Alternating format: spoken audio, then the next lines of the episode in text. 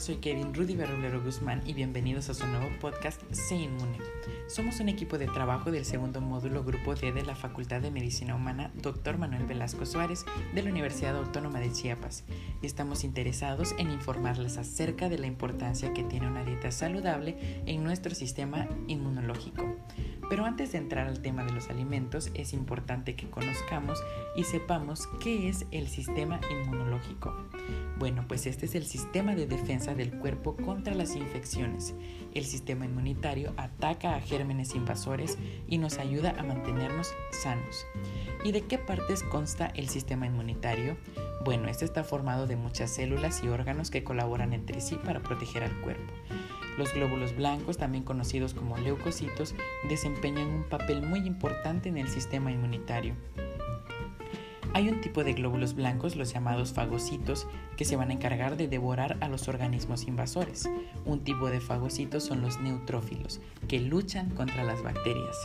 Otro tipo de glóbulos blancos son los llamados linfocitos, que ayudan al cuerpo a reconocer a los invasores y a destruirlos.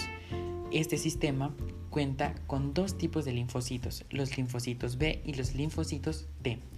Bueno, pues los linfocitos se fabrican en la médula ósea y permanecen allí y maduran hasta convertirse en linfocitos B. O bien se pueden desplazar hasta la glándula del timo y madurar hasta convertirse en linfocitos T. ¿Cómo podemos ejemplificar la función de los linfocitos? Bueno, pues de la siguiente manera. Los linfocitos B pueden asemejarse a un sistema de inteligencia militar del cuerpo estos van a detectar a los invasores y los van a inmovilizar. Por su parte, los linfocitos T actúan como si fueran soldados y destruyen a los invasores que ha detectado el sistema de inteligencia. ¿Y cómo funciona a detalle el sistema inmunitario?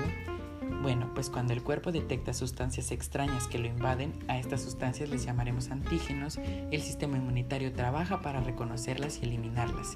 Aquí entra la función de los linfocitos B, que es la de fabricar anticuerpos.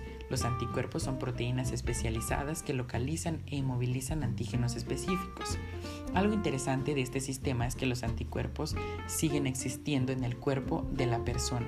Por lo tanto, cuando el sistema inmunitario se vuelve a encontrar con estos antígenos, puede disponer de los anticuerpos preexistentes para que desempeñen su función.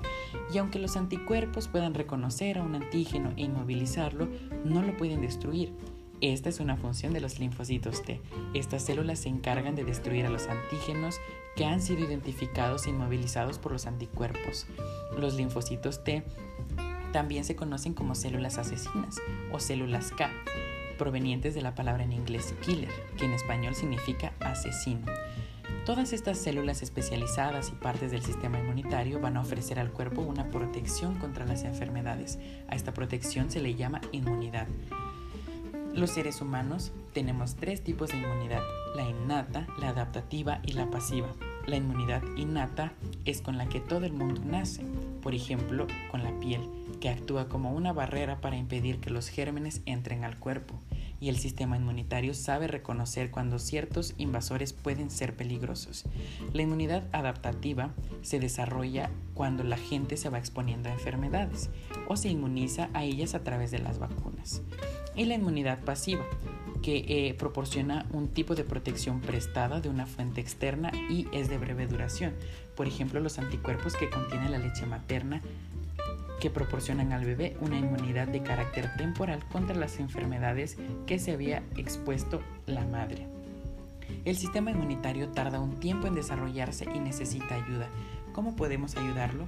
Cuidando nuestro cuerpo con ejercicio constante y una dieta balanceada y saludable, que es a lo que nos enfocaremos en las siguientes sesiones. También podremos ayudar a reforzarlo a través de las inmunizaciones. Bueno, esto ha sido toda la información de mi parte. Espero que haya sido de su agrado. Un saludo y hasta pronto.